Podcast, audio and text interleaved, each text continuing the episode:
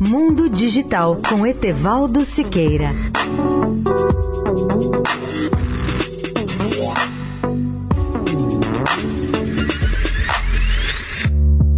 Bom dia, ouvinte da Rádio Eldorado. Meu tema hoje é o mais recente computador pessoal da Apple, lançado no final de 2017 nos Estados Unidos e que já está disponível no Brasil. É o iMac Pro.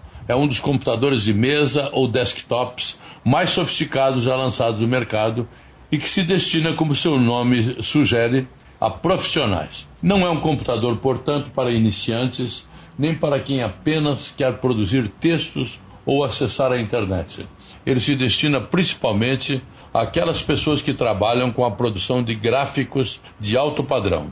O novo iMac Pro tem uma memória de 16 GB que lhe assegura o dobro da velocidade em relação a qualquer outra unidade de processamento gráfico dos Mac Pros anteriores. Isso também se traduz em taxas de quadro mais altas para a realidade virtual, compilação de vídeos 3D ou renderização, além de uma performance extraordinária em jogos eletrônicos, os gameplays em configurações máximas. Mais do que produzir imagens e gráficos de alta qualidade, esse computador aumenta o nível de produtividade geral dos trabalhos de toda a natureza.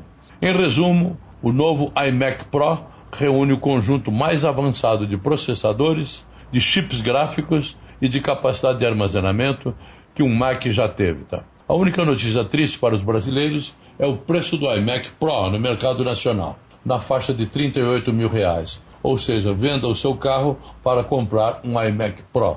Mesmo nos Estados Unidos, o seu preço não é barato, está na faixa de 5 mil dólares. Etevaldo Siqueira, especial para a Rádio Eldorado.